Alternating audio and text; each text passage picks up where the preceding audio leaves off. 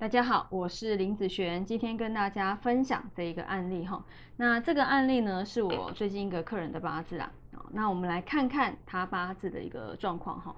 好，那这个是出生时间年月日时哈。那我们先看看他天干的流通是一个怎么样。他的天干原局这个流通就是一个好己土伤木生火克金，所以呢，他天干来讲就是一个属于日主受克型的八字这样出发的。好，以地支来讲，木生火生土，一连相生，没什么太大的问题。好，那我今天想要来分享，就是有关于他在呃大运的部分哈，在大运呢，在之前呃十三岁的时候，他走几次大运，然后十三、二十三、二十三岁的时候是走庚午。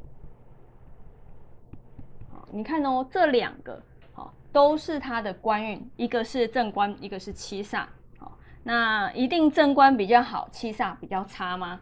哦，其实对我来讲没有这回事。好，有时候七煞也是很不错的。好，那有时候正官反而比七煞更差。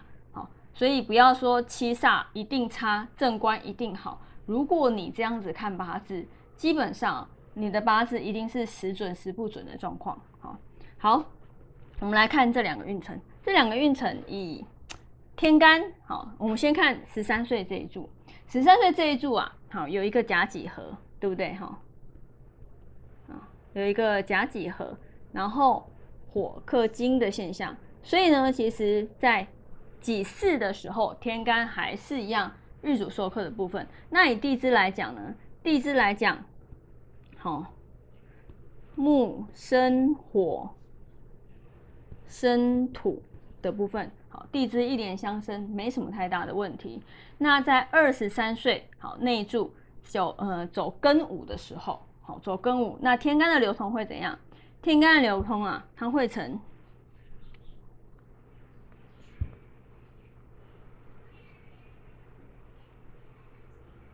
火生土生金，好克木这样子的一个现象。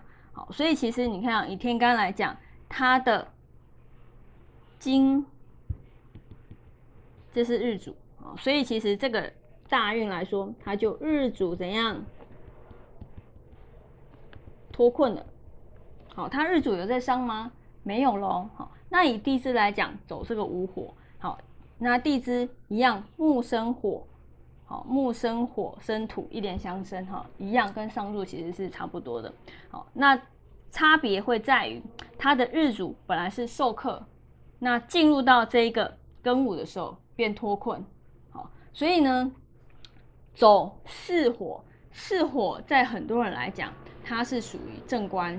好，如果你有在看呃长干的部分，好，它会是叫正官，但是以我来讲，它是算七煞啦。好，但是不管七煞还是正官，嗯，要看它的一个组合状况。但是今天不管它的八字是走到正官还是七煞，你看呢？以地支来讲，都是一连相生，所以并不是出在这个问题，而是出在它的天干的部分出了状况。